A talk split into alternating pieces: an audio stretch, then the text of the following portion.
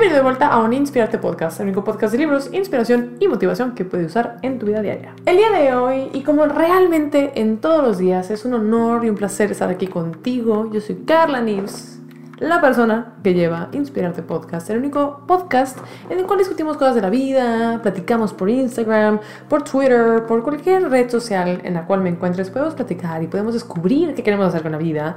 Eh, el día de hoy, por un tema que se me ha solicitado a través de TikTok particularmente, me solicitaron hablar sobre cómo tener conversaciones difíciles y yo quiero tomar este tópico de conversaciones difíciles y también trasladarlo a cómo hacer cosas difíciles en general. Aquí te podrás preguntar, ¿qué es una conversación difícil? Una conversación difícil es cuando no quieres decirle a tu mamá que ya tomaste alcohol por primera vez. Cuando no le quieres decir a tu papá que tienes novio. Que no le quieres decir a tu mejor amiga que no quieres ir a su fiesta de cumpleaños por X o Y razón. Una conversación difícil es decirle a tu jefe que quieres renunciar porque, no sé, no te gusta la empresa. Una conversación difícil podría decirle a tu novio que quieres cortar con él porque no te parece físicamente atractivo ya. A lo mejor engordó y ya no te gusta. Eso puede ser una conversación difícil. Entonces, el día de hoy vamos a ver por qué no queremos tener esas conversaciones difíciles y qué podemos hacer para tenerlas de todas formas. Así que comencemos. Primero que nada, ¿por qué es difícil tener conversaciones de esta índole? ¿Qué es lo que nos genera? ¿Qué es lo que nos provoca? ¿Qué no nos gusta tener esas conversaciones? Bueno, en primer lugar tenemos el famoso miedo al rechazo. Cuando tú le dices a tu novio, a tu papá, a tu mamá, a quien tú quieras, algo que tú sabes que ellos no quieren escuchar, eh, pues realmente te estás exponiendo, te estás vulnerando y estás aceptando que muy probablemente va a haber un desacuerdo. Y como somos entes sociales, somos seres que están diseñados para convivir con otros seres de la misma especie, eh, nuestra naturaleza es querer entrar, eh, es poder complacer y poder pertenecer a un grupo. Y al estar en desacuerdo con alguna situación, ya sea de opinión o de valores o de cualquier otra cosa, nos exponemos a no pertenecer a ese grupo de cierta manera. Entonces, razón número uno, nos da miedo que nos rechacen. Razón número dos es una falta de confianza. Esta es un poquito más obvia, obviamente cuando queremos hablar de algo que sabemos que va a ser rechazado, que va a ser mal visto o que va a ser criticado, pues no tenemos una confianza muy fuerte en nosotros mismos, evidentemente eso nos va a afectar en nuestra capacidad de conversación y nos va a hacer sentir que no somos dignos o que no deberíamos de tener esa conversación porque nuestra opinión vale menos, lo cual es obviamente algo súper equivocado y la opinión de todo el mundo en este planeta y en cualquier otro debería valer exactamente igual y todos deberíamos tener la capacidad de expresar nuestros emociones y nuestros sentimientos sin miedo.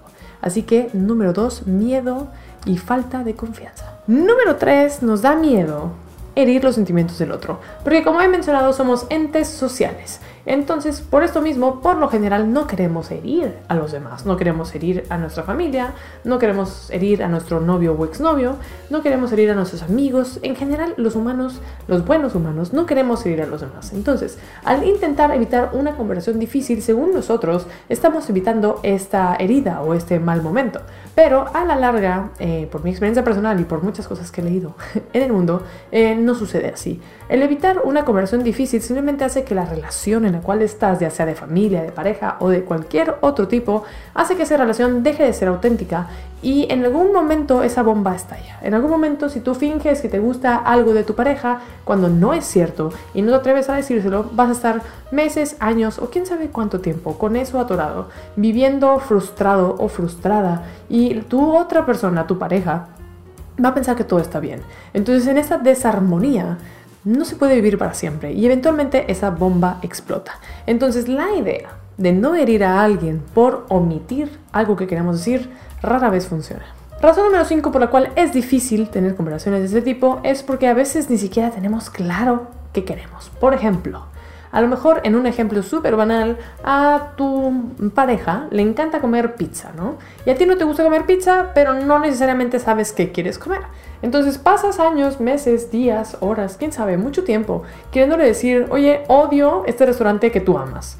Y no lo quiere decir porque esta persona ama este restaurante, pero al mismo tiempo no tienes una contrapropuesta que ofrecerle algo mejor. O sea, de que, bueno, no vamos a ese restaurante que te gusta, pero podemos probar este otro, o podemos ir a este otro, o mira qué te parece si hacemos esto.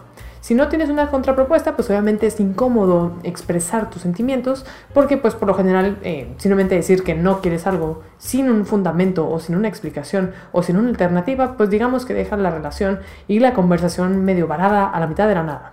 Así que no estoy diciendo que necesariamente tengas que aguantarte si no sabes justificar lo que quieres, pero va a hacer que sea mucho más sencillo hacerlo si sí sabes el motivo. Y número 6 Muchas veces no queremos tener conversaciones difíciles porque tenemos traumas del pasado. En algún momento le expusimos a nuestros papás, a un amigo, a una pareja, algo que nosotros sentíamos y pensábamos y que era importante para nosotros y esta persona no tuvo la madurez o no supo reaccionar a aquello que nosotros dijimos o hicimos. Entonces nos hemos quedado con la impresión de que ese tipo de conversaciones siempre va mal. Nos encanta meterle palabras a la boca a las personas y asumir que vamos a saber cómo van a contestar y cómo van a reaccionar y qué nos van a decir. Y a lo mejor en algunos casos podremos atinarle, pero en la mayoría no lo vamos a hacer, simplemente porque no somos esa persona y no podemos intentar adivinar los pensamientos y los sentimientos de otro.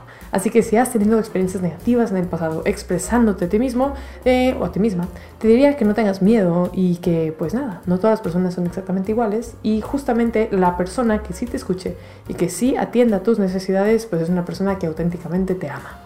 Ok, perfecto, hemos explorado los miedos y las cosas que nos impiden tener charlas difíciles. Entonces, ahora, ¿cómo sí tenerlas? Te voy a dar unos cuantos tips. Número uno, prepárate mentalmente. Si necesitas hacer investigación de alternativa de restaurantes, de alternativa de departamentos, de viajes o de cualquier otra cosa que tú quieras contraproponer contra lo que la otra persona está haciendo, diciendo o pensando, haz tu investigación, investiga si hay una alternativa que a ti te guste y que pueda empatar con los gustos de los dos.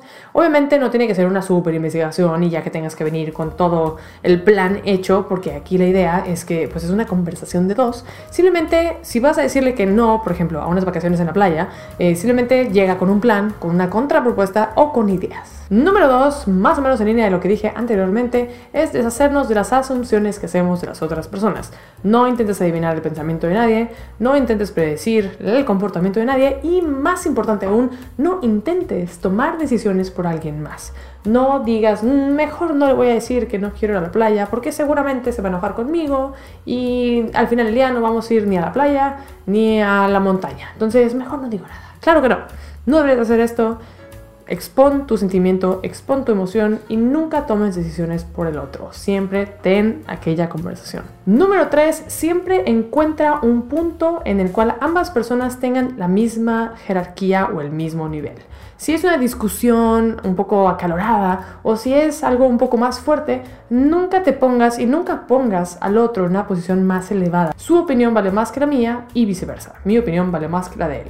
Ninguna de esas dos versiones es correcta y ambos deberán tener el mismo peso, como dije anteriormente, en una discusión o en un debate civil. Simplemente es de que, bueno, tu opinión vale igual que la mía, 50-50, 50-50, donde nos encontramos en el medio.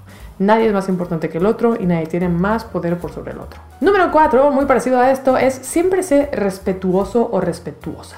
Cuando quieres hacer notar un punto que es importante para ti, lo peor que puedes hacer, en mi opinión, es obviamente usar lenguaje ofensivo, ya sea en tono o en palabras, porque ahí es donde se pierde mucha comunicación y dejamos de entender realmente el mensaje, porque si tú le empiezas a gritar a la otra persona, obviamente esa persona se va a querer defender, entonces va a dejar de escuchar lo que tú estás pidiendo lo que tú estás diciendo y solamente se va a preocupar por defenderse a sí mismo y defender su punto, a lo mejor sin realmente razón, simplemente porque pues está en la defensiva por obvias razones. Entonces, si quieres tener una conversación humana y civil, de preferencia muy fervientemente, no seas agresivo. Número 5, importantísimo, si las cosas no resultan como deseas, estás teniendo esta conversación y como que no se le ve fin, no están llegando a un acuerdo, algo no está sucediendo como tú quieres que suceda, no huyas de la conversación, no digas, bueno, ya pues me vale, adiós. O sea, no, mejor di, ¿sabes qué? Está bien, yo pienso esto, tú piensas aquello otro, reconoce los sentimientos del otro.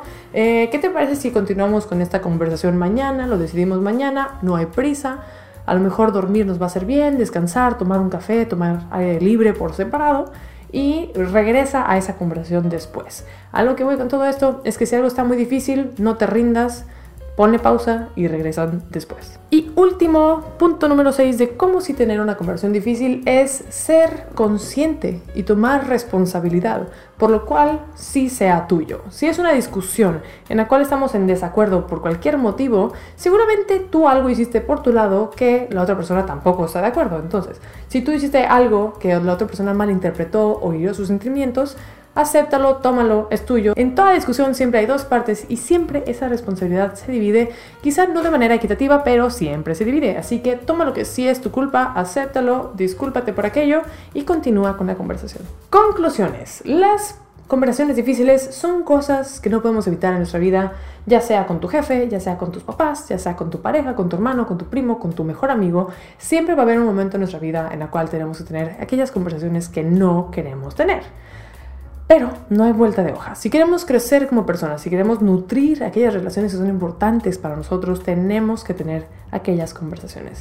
Entonces, después de todos estos tips, mis conclusiones más importantes son que muchas veces queremos brincarnos estas conversaciones por miedo al rechazo, por falta de autoestima o simplemente por flojera, podría inclusive ser, y que lo importante de estas conversaciones es ser auténticos con nosotros mismos, ser pues vulnerables de cierto modo con lo que queremos, con lo que no queremos y con lo que es importante para nosotros, porque de esa manera le permitimos a la otra persona ver nuestro punto, entendernos y a lo mejor idealmente llegar a un punto medio. Así que eso es las preguntas, las conversaciones difíciles. Espero que ese tema te ayude a tener mejores conversaciones con tus seres queridos o con las personas que te rodean. Dime abajo en los comentarios, en Instagram, en Twitter, en donde tú quieras, cómo te sientes con esto, has tenido conversaciones difíciles, eh, qué te ha funcionado, cómo has solucionado este problema. ¿Sueles generar un punto medio? ¿No sueles hacerlo? No lo sé. Coméntame ahí abajo, coméntame en donde tú quieras, siempre los voy a leer, me encanta leerlos. Y nos me gustaría decirte que en Facebook puedes encontrar la comunidad nueva que se llama Inspirarnos. Voy a dejar link en la descripción y está el link en mi Instagram, carlanvz. Es una comunidad en Facebook en donde la idea es compartir entre nosotros libros, ideas, conversaciones intelectuales que querramos tener entre nosotros, simplemente para tener más como una conversación entre todos y no solamente yo con ustedes en mensaje directo. Me pareció linda la idea, ahí está la comunidad, te invito completamente a sumarte si quieres encontrar a otras personas como tú. Eh, y nada, ahí sí que ahí nos puedes encontrar. También estoy en TikTok, Instagram y todo lo demás que ya sabes.